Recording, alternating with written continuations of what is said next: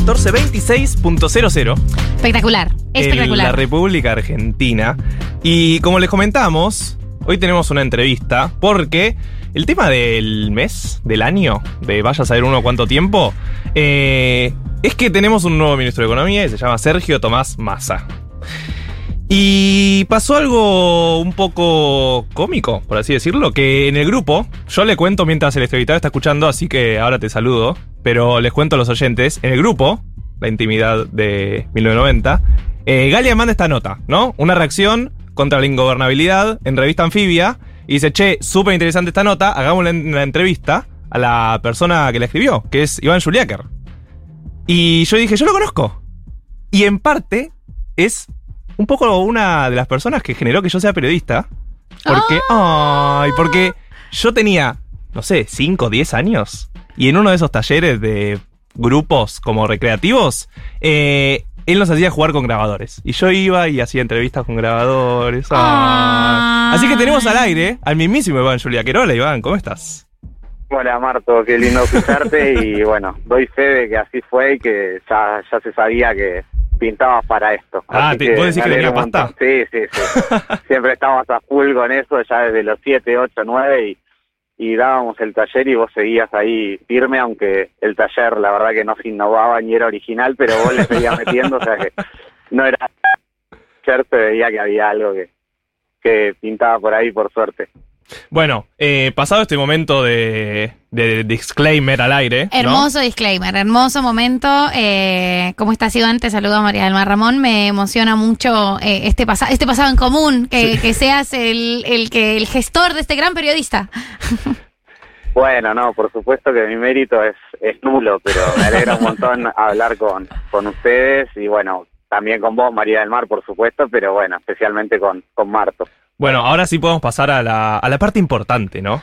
Que es básicamente Sergio Tomás Massa, superministro, y eh, un poco lo que desarrollás en la nota, que es la salida política a esta crisis política económica que tuvo el Frente de Todos. Eh, no sé si querés contar cómo, cómo lo viste este cambio, así para empezar.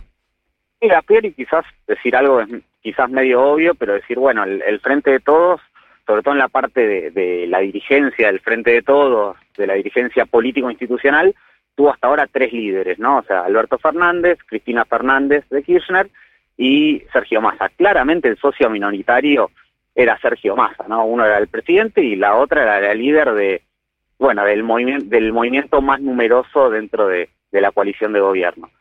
Y de alguna forma se armó algo como para que ese tercer actor tome protagonismo y en algún sentido maneje hoy la agenda de gobierno. Entonces, un poco la pregunta es cómo llegamos a esto, ¿no? De qué forma eh, se llegó a cierto empate, empate defensivo entre las dos, las dos figuras más importantes del gobierno, como para que un tercero, con otra agenda en algunas cosas y quizás en otras no, eh, se venda caro y los demás le digan, sí, dale, dale para adelante. Eh, Iván, con, con respecto a, esto de, llegar eh, a este punto de, cierta coalición, vos mencionás en la nota eh, la coalición exitosa que hay del Frente Amplio en Uruguay, también como forma de señalar un poco los problemas de, de cómo podría manejarse el poder de aquí en adelante. ¿Cómo ves la situación de la distribución de poder eh, del Frente de Todos en esa nueva reorganización? Sí, eh, efectivamente, digo, muchas veces cuando se piensa desde, desde sectores progresistas, izquierda, eh, ¿qué, coalición fue exitosa y qué habría que hacer, se dice siempre el Frente Amplio de Uruguay, ¿no? Y yo siempre me acuerdo, digo, yo, eh, digo, como politólogo estuve investigando durante un tiempo eh, Uruguay como uno de mis casos y me acuerdo, ya pasaron unos años, hace nueve años, cuando Tabaré Vázquez decide que va a volver a ser candidato en Uruguay y dice, nosotros somos un partido joven, hablando del Frente Amplio, ¿no? Dice, solo tenemos 42 años. Eso era 2013. Ese mismo año, Sergio Massa se va de el Frente para la Victoria, arma un partido y en 40, en 40 días y gana la provincia de Buenos Aires y hoy está como la figura central de la coalición de gobierno actual, ¿no? Entonces, me parece que siempre cuando hay que cuando pensamos en, en lo que podría ser deseable hay que pensar por un lado en las culturas políticas, ¿no? Y en cómo paga eh, o cómo no paga la traición, las deslealtades en distintas fuerzas políticas. Y en ese sentido me parece que, el frente de todos, pero en general la cultura política argentina tiene algo mucho de ir saltando de un lugar a otro, con lo cual siempre se piensa no eh, cuánto, o sea, no el objetivo de la coalición de gobierno, sino que muchas veces la pregunta es hasta cuándo se va a quedar tal en la coalición, hasta qué momento se va, cuándo y las trayectorias políticas pueden ser exitosas en esa en esa en esa deslealtad, o sea, es también una lógica propia que, que aparece en Argentina, me parece que en otros países de América Latina. Yo creo que Uruguay es más disruptivo en eso que en la Argentina. Eh, creo que es, para América Latina es más raro el caso uruguayo que, el argentino, pero efectivamente, digo, si uno piensa en la coalición de gobierno argentina, me parece que ahora estamos pensando en cierto liderazgo de Sergio Massa, que me parece que sin dudas hay que, hay que detenerse, no sé si quieren que hablemos un rato de eso, pero en la figura de Alberto Fernández y cómo él ha ido perdiendo poder dentro de su propio gobierno. Iván, con respecto a esto que decías y también con, con, con algo que hablas en la nota un poco de, de, las tradiciones y de las lealtades y cómo las, las coaliciones se organizan eh, con base y alrededor de, de, conservarse eh, hacia el afuera, pero también de competir hacia el adentro. ¿Cómo ves vos, en cuanto a tradiciones y lealtades, eh, además de la figura de Massa, a, esta figura de Daniel Scioli, que, parece ser como el gran, el gran, no sé si traicionado o el gran leal, depende de dónde se lo mire, dentro de este frente que también ha tenido como un, una carrera medio paralela a la de Sergio Tomás Massa?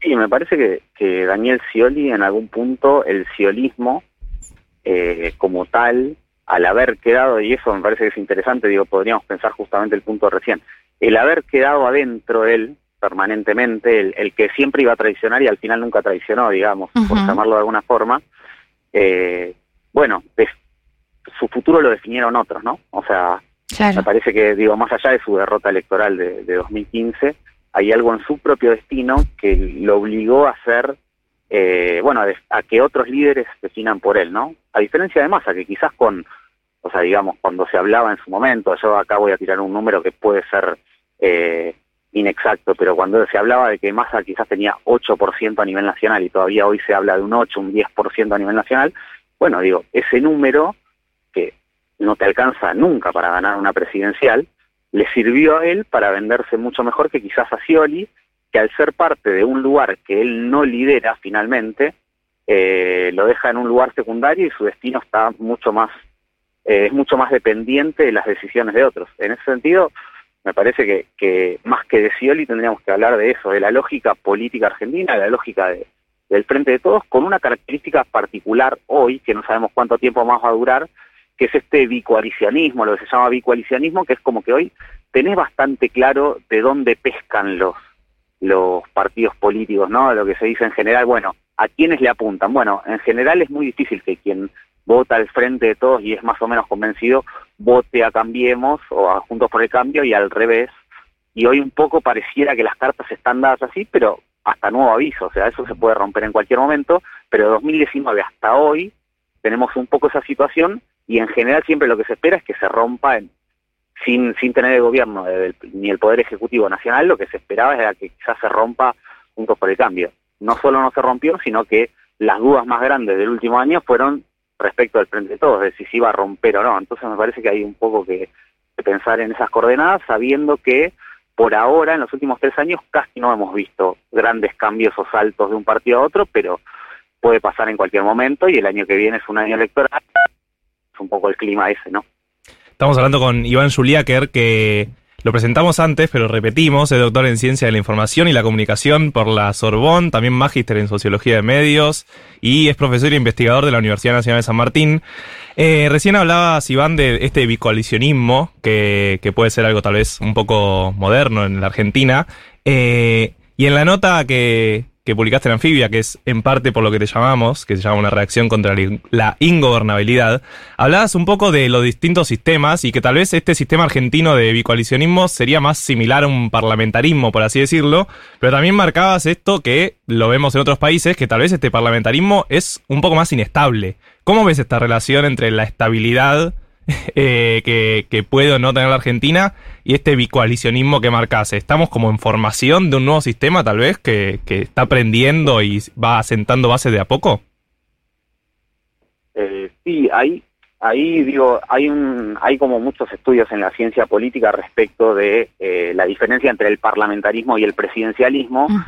Y el parlamentarismo tiene, o sea, muchos autores lo dicen, pero digo, yo en esto suscribo varios problemas que es que en general tiende a que las élites definen mucho más entre sí quién gobierna, cómo se definen algunas cuestiones, no porque en el presidencialismo no pase, pero en el, en el parlamentarismo más. Digo, hace poquito hemos visto cómo cambian los gobiernos, eh, cómo cambiaron los gobiernos en Gran Bretaña y en Italia, eh, porque el propio Parlamento lo decidió y es parte del sistema, ¿no? Digo, no sé, si alguno o alguna vio Borgen, Mm. de que, bueno, la política es básicamente el despacho y no mucho más.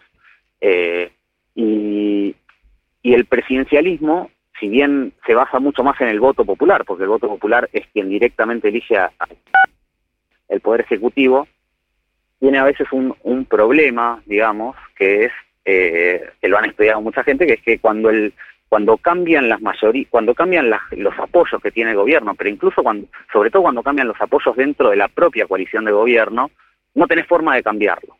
O sea, porque los mandatos son fijos, porque alguien lo eligieron por cuatro años y eso ya está. Y lo que me parece que se ve en este movimiento que hizo el Frente de Todos y el propio gobierno es como una especie de parlamentarización, que en otros casos pasa también, digo, no sé, si, si uno ve un poco la, la, absolut- la absoluta ingobernabilidad que prima en Perú, por ejemplo, que es un país al que le metieron muchas instancias para que el presidente no sea tan fuerte, bueno, lo que logró es que finalmente no haya gobernabilidad, pero volviendo a Argentina, y para no irme muy por las ramas, eh, lo que podemos ver en la Argentina es como un intento de, bueno, cuando el presidente ya no tiene la posibilidad de ordenar a los propios, a los propios, digo, no, solo al kirchnerismo, no solo al masismo, sino incluso a los que habían llegado con él, digo, por ejemplo, sus ministros, que no solo no, no renuncian silbando bajo, sino que prácticamente haciendo un escándalo y haciéndole lío a su propio gobierno, o sea, ni por amor ni por temor el presidente logra ordenar a su propia tropa, mini tropa en este caso, eh, y en ese caso lo que vemos me parece es cierta parlamentarización, que es decir, bueno, perdimos el apoyo, o sea, el presidente hoy no tiene el apoyo de la coalición, bueno, lo, o sea, el kirchnerismo, el propio masismo, los gobernadores y otros actores van y le dicen, bueno, empecemos a distribuir el poder porque así no funciona, bueno, entra Massa como un superministro, que a diferencia de otras épocas donde se requería un, pa- un plan de estabilización o, o eso es lo que parecía que el gobierno re- requería, más allá más allá de que se necesite o no, eh, es un político. No es un politi no es un economista técnico entre comillas que viene a, ordenar los números nada más. Es un político el que asume el Ministerio de Economía y por eso me parece que es diferente de otros casos. Iván, eh, con esto que mencionas de, cierta parlamentarización eh, y ese, ese movimiento hacia ese lugar, ¿no es Argentina un país demasiado presidencialista? ¿Cómo queda, sea, aguantará eh, la, no solo la figura de Alberto Fernández, sino cómo queda la gobernabilidad en un país que una intuye muy presidencialista, pero bueno, puede ser una intuición errada y, y, y cómo, cómo se puede manejar a partir de ahora el gobierno? comparto 100% lo que decís, es, es una gran incógnita. O sea, diría en general que, que casi todos los países, o sea, de, de América, eh, somos bastante presidencialistas. Es cierto que Argentina, digo, los grandes movimientos políticos en Argentina en general no se llaman por sus siglas eh, partidarias, sino por sus liderazgos. Macrismo, kirchnerismo, eh, bueno, albertismo no existe, o sea, no, no digo, hoy no, no podemos decir que haya existido que exista como tal, pero digo, esa, esa, esos nombres que dan eh, nombre a un movimiento o a, un, o a una facción política importante, fundamental, eh, digo, en Argentina especialmente son importantes. Yo creo que acá eh, es raro porque institucionalmente no está previsto lo que está pasando, ¿no? O sea, eh, y al mismo tiempo efectivamente, y como vos decís, la pregunta es ¿aguantará? Y ese aguantará es políticamente, es económicamente, o sea, son un montón de dimensiones, porque todo depende en parte de, de cierto éxito, que habría que ver cuál, o sea, qué, qué contenido le ponemos, de un plan de, de un plan económico más que más o menos funcione, pero que por supuesto que es un plan político al mismo tiempo, ¿no? Y, y en eso, claro, o sea, hay, tiene que haber una voluntad del propio presidente de ceder la lapicera de alguna forma, ¿no? O de compartirla, digamos, y no de cederla. Porque, bueno, porque no, no. O sea, hay un hiperpresidencialismo, el presidente es Alberto, pero el propio presidente ha, me parece, por un lado, o sea, a lo largo de sus sus años de gobierno, salvo en la pandemia, que, que me parece paradójicamente fue el mejor el mejor momento del gobierno y el y el mejor momento de la palabra pública de Alberto y como Alberto Fernández como ordenando a su propio a su propio a su propia facción pero también ordenando en parte la, vida de las argentinas y los argentinos a partir de sus discursos etcétera etcétera.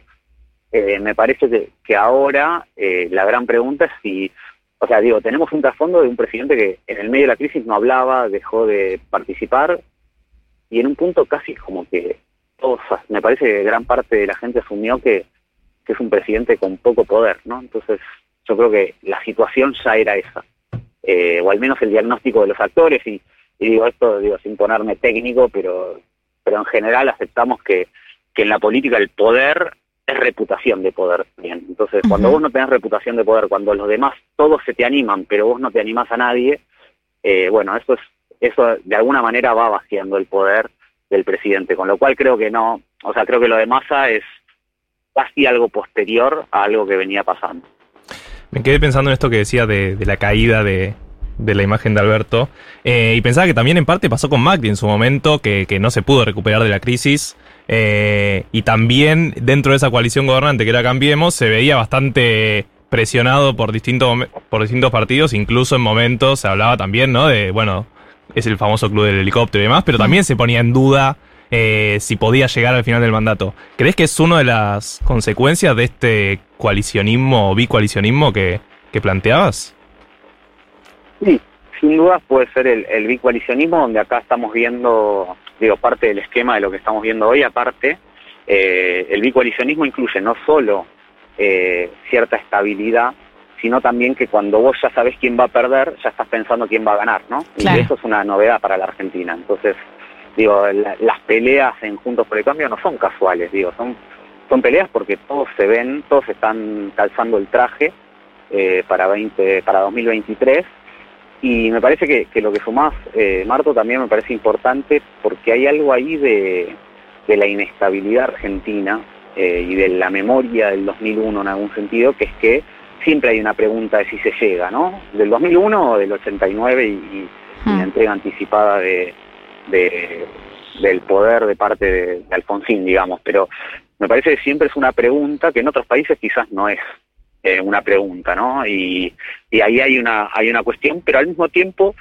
quizás peco un poco de optimista, pero creo que, que hay un, o sea, que hay más estabilidad hoy que en otro momento, digo, más allá de la situación, o sea, en una situación económica complicadísima, en una situación del propio gobierno con un presidente eh, sin demasiada autoridad incluso para, para los propios, eh, yo veo cierta cierta estabilidad ahí, digamos, siempre es hasta nuevo aviso, o sea, no me cuesta mucho ver hacia adelante, pero pero creo que, que efectivamente hay algo del bicoalicionismo y el propio bicoalicionismo también se basa en decir, bueno, o sea, cuando vos ya sabes que el otro va a ganar, ¿no? Decimos, también los propios empiezan a pasarse facturas anticipadas y tener los pies dentro del plato cada vez cada vez paga menos también, porque cuál es el objetivo de sostenerte dentro de algo que pensás que va a perder. Yo creo que ahí todavía hay tiempo en la Argentina, porque un año es un montón, digamos, más allá de toda la situación complicada, eh, en Argentina han cambiado los escenarios en mucho menos tiempo, con lo cual eh, con lo cual creo que eso puede cambiar. Lo que sí pasa es que cuando los cuando los actores piensan que las cosas van a ser de cierta manera, actúan en consecuencia y eso incide sobre todo, o sea, no es que es, no es que es inocuo, o sea, lo que ellos están pensando y como ellos actúan y se mueven, eh, se hacen estrategias, etcétera, etcétera, al final va, va a jugar sobre el resultado. Iván, eh, para ir cerrando con, con, esta, como con esta cronología que, que hablabas y que marcabas sobre el gobierno de, de Alberto eh, y el gobierno de Frente de Todos, en este buen momento eh, que, que tuvo Alberto como figura de liderazgo durante la pandemia, ¿vos podrías trazar o podrías identificar qué fue y cuáles fueron los gestos que políticamente hizo Alberto que terminaron devaluando su imagen como líder de, de, la, de la coalición. Es algo que lo digo también como para pensarlo con respecto al futuro. Se puede ver el momento en el que vos decís, Dios, este hombre acaba de perder todo el, todo, todo el poder, una seguidilla de, de esos eventos, más desde, desde lo simbólico y justamente desde esa administración de poder. Sí, eh, creo que, o sea, sí, digo, está, está, buenísima la pregunta.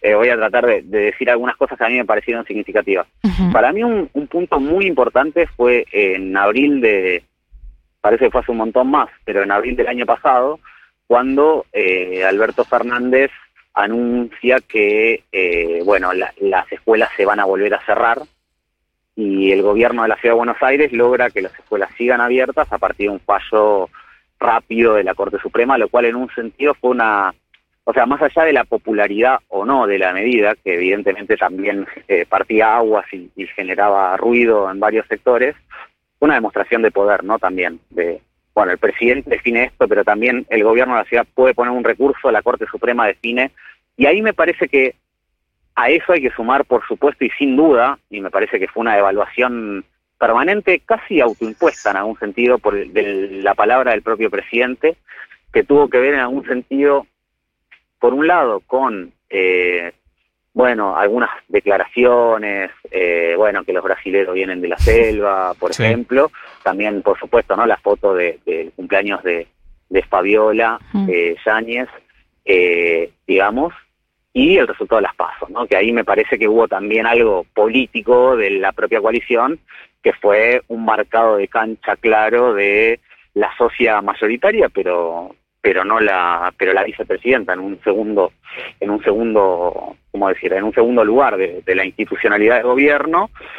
Junto con me parece que hay algo del propio Alberto Fernández que es como él había pensado su propio gobierno que era él no, no había pensado en una palabra centralizada que ordenara, sino básicamente en un gobierno de coalición que discutiera a través de lo público y fuera buscando de alguna forma equilibrios de, eh, en ese sentido. Él, por ejemplo, re, se remitió y dio un montón de off the record y un montón de entrevistas a través de los medios tradicionales en lugar de seguir haciendo lo que le había funcionado, que eran discursos centralizados por sí. él, ordenando y dando eh, cierta, o sea, dando, tomando decisiones que después se sostenían en el tiempo, digamos. Eso claro. fue la pandemia. Después, en general, la palabra del presidente siempre fue discutida y discutible por segundas y terceras líneas de su propio gobierno que sabían además que tenían posibilidad de ganarle. Eso no pasó ni con Macri, ni con Cristina, ni con Néstor Kirchner. Claro. Bueno, eso es algo también del propio liderazgo de, de Alberto en un contexto dificilísimo, ¿no? No lo dijimos en ningún momento, pero con pandemia, guerra y la deuda impagable que heredó, o sea, digamos, era un, era un, o sea, aún así iba a ser difícil, pero bueno, hubo varias cosas del propio gobierno que complicaron la cosa. Era Iván Juliáquer, doctor en Ciencia de la Información y la Comunicación por la Sorbonne, magíster en Sociología de los Medios, profesor e investigador de la Universidad Nacional de San Martín, que escribió en Revista Anfibia, pueden ir a leerla, un ensayo que se llama Una reacción contra la ingobernabilidad. Muchísimas gracias, Iván, por estar en 1990. Muchísimas gracias a ustedes. Un abrazo grande. Abrazo grande para vos. Y si les parece, nos vamos con un temuki. Temukis. Eh, escuchamos Boy de The Killers, una banda que me gusta mucho. Mira. Mira vos.